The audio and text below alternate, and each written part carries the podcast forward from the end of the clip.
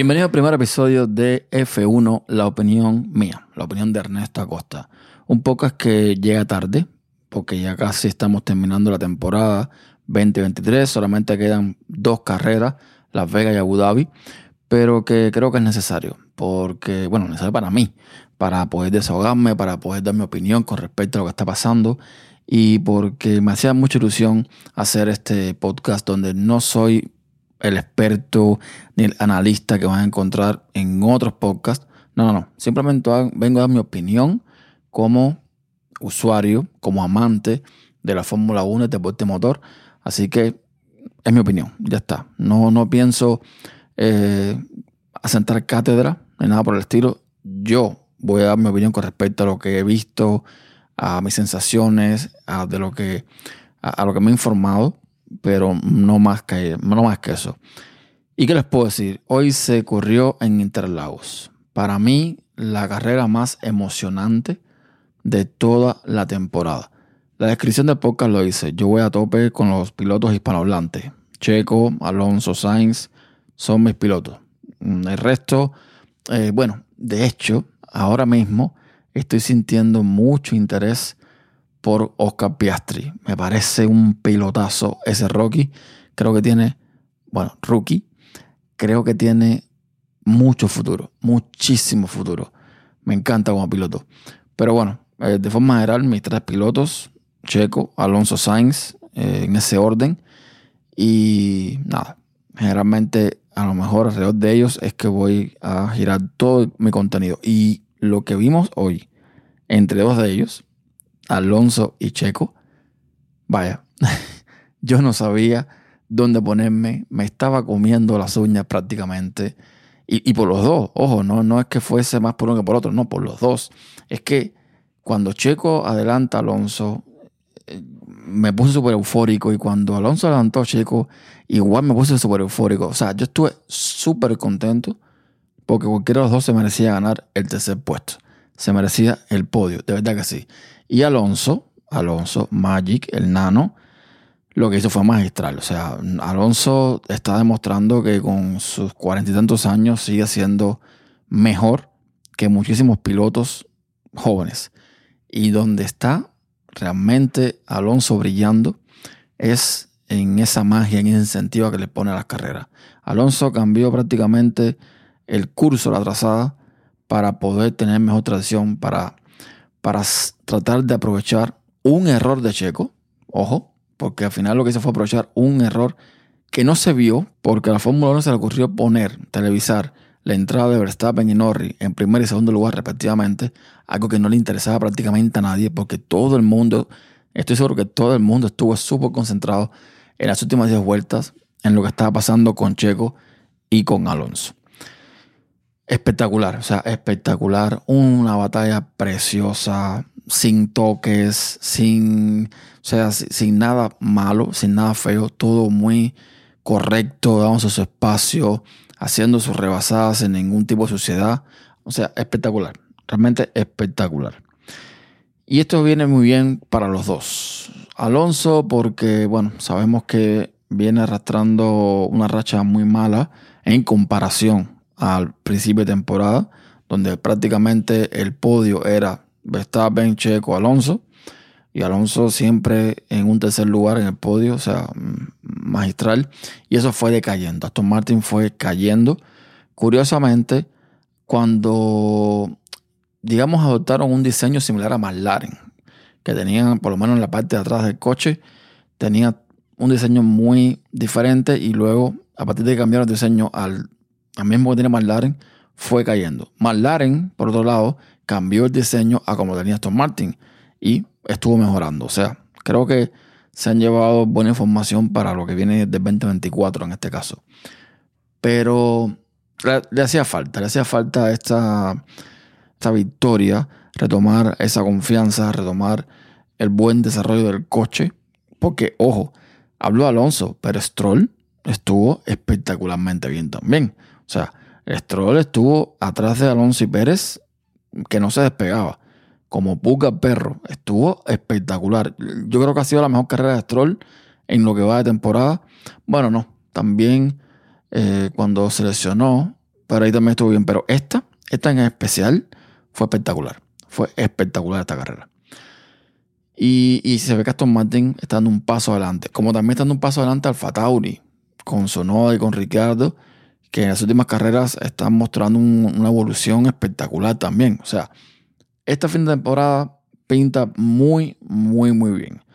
Y por otra parte, Checo también le hacía falta esta, esta confianza que está volviendo a retomar. Evidentemente, eh, no se pudo demostrar en México por lo que pasó. Eh, quiso salir de primero, quiso llevarse la punta y ya sabemos lo que pasó. Y no se pudo demostrar. Pero desde Austin ya se venía mostrando una mejora en toda esta mala racha que ha tenido Checo. Él dice que ha tenido más horas de simulador, que ha estado entendiendo mucho más el coche, que de hecho los parámetros del simulador no eran los correctos eh, una vez que llevaban el coche a la carrera, lo cual es mm, cuanto menos dudoso, no por lo que él dice, sino por el comportamiento que para mí está teniendo Red Bull con Checo desde Miami, no, desde Australia prácticamente. O sea, un Checo que empezó una temporada que todo el mundo se quedó con la boca abierta y dijo, ojo, ojo, que lo más lejos que estuvo de Verstappen fueron 15 puntos. Y de pronto va en picada. De pronto se lo olvida manejar. De pronto el coche se aleja de él completamente. Y él últimamente, en una entrevista que vi, que le dio Fórmula Latina, como que se achaca el problema a él. Que me parece un error de su parte. Pero bueno, ese achaca el problema a él diciendo de que él, él tiene que atarse el carro. Bueno, parece que esto lo viene a entender a lo último de la temporada y se está adaptando al carro, evidentemente. Lo vemos muy cómodo en la sprint, que fue la mejor sprint que ha habido en la temporada, la Interlagos, y lo vemos muy cómodo en la carrera. Ojalá esto se mantenga para la próxima carrera en Las Vegas. Ojalá en Las Vegas pueda ya, mm, digamos, obtener el subcampeonato, que al final es lo que, lo que está luchando ahora contra Hamilton. Y ojalá que este sea el checo que llegue en el 2024, entendiendo el coche desde el principio.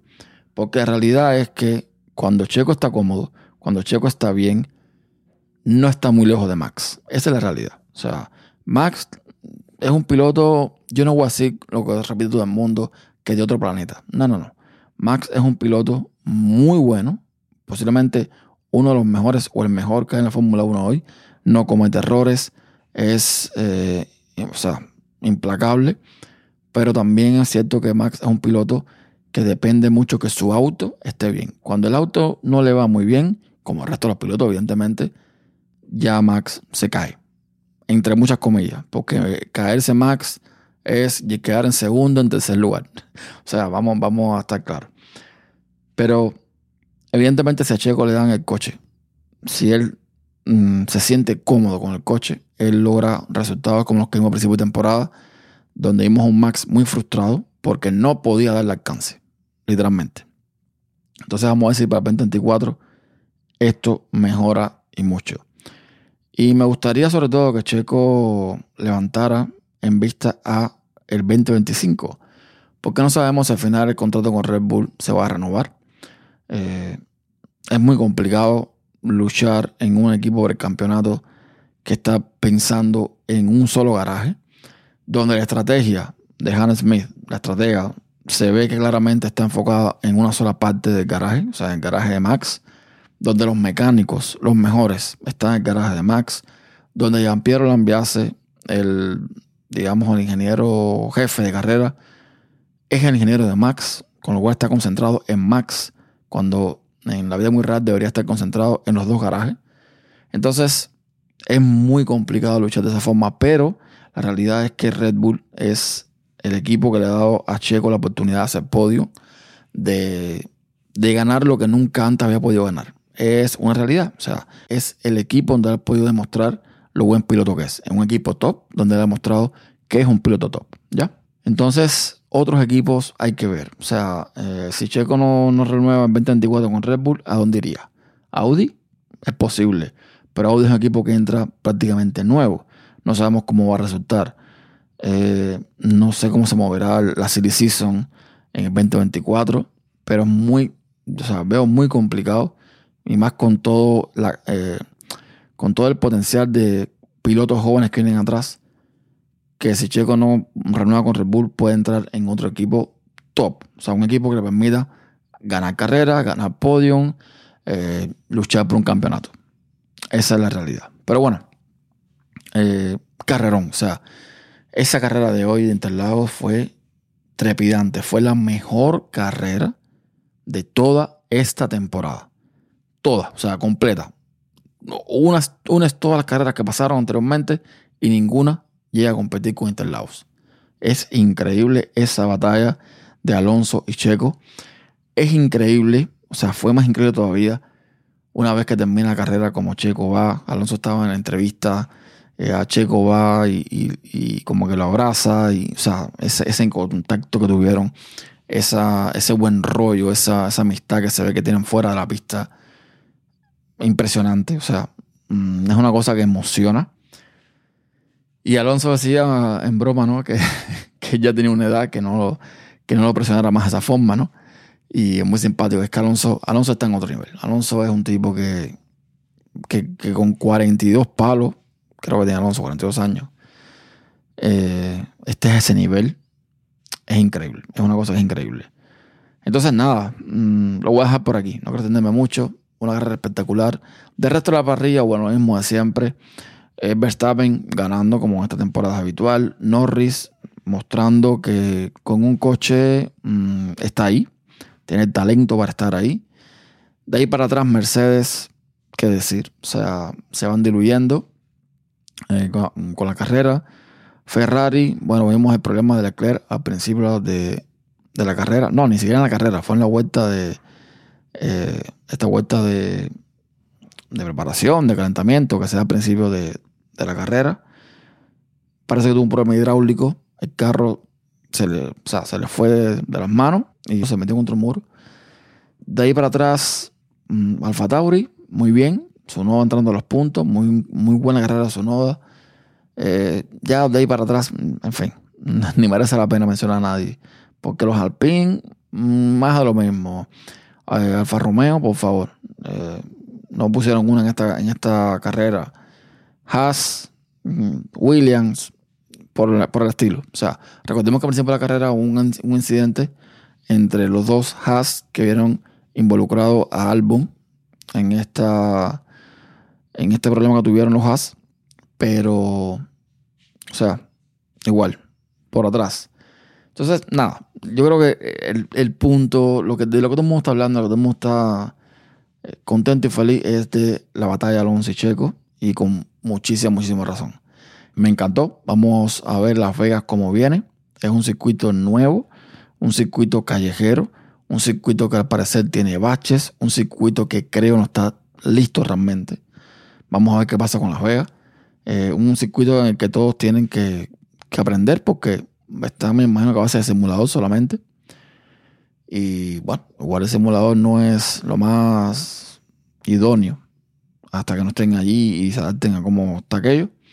Vamos a ver qué pasa. Vamos a ver qué pasa. Checo tiene que afianzar sus puntos para que case con su campeonato. Hamilton se le pegó bastante, así que creo que debería ya cerrar ese tema para irse tranquilo a la próxima temporada 2024.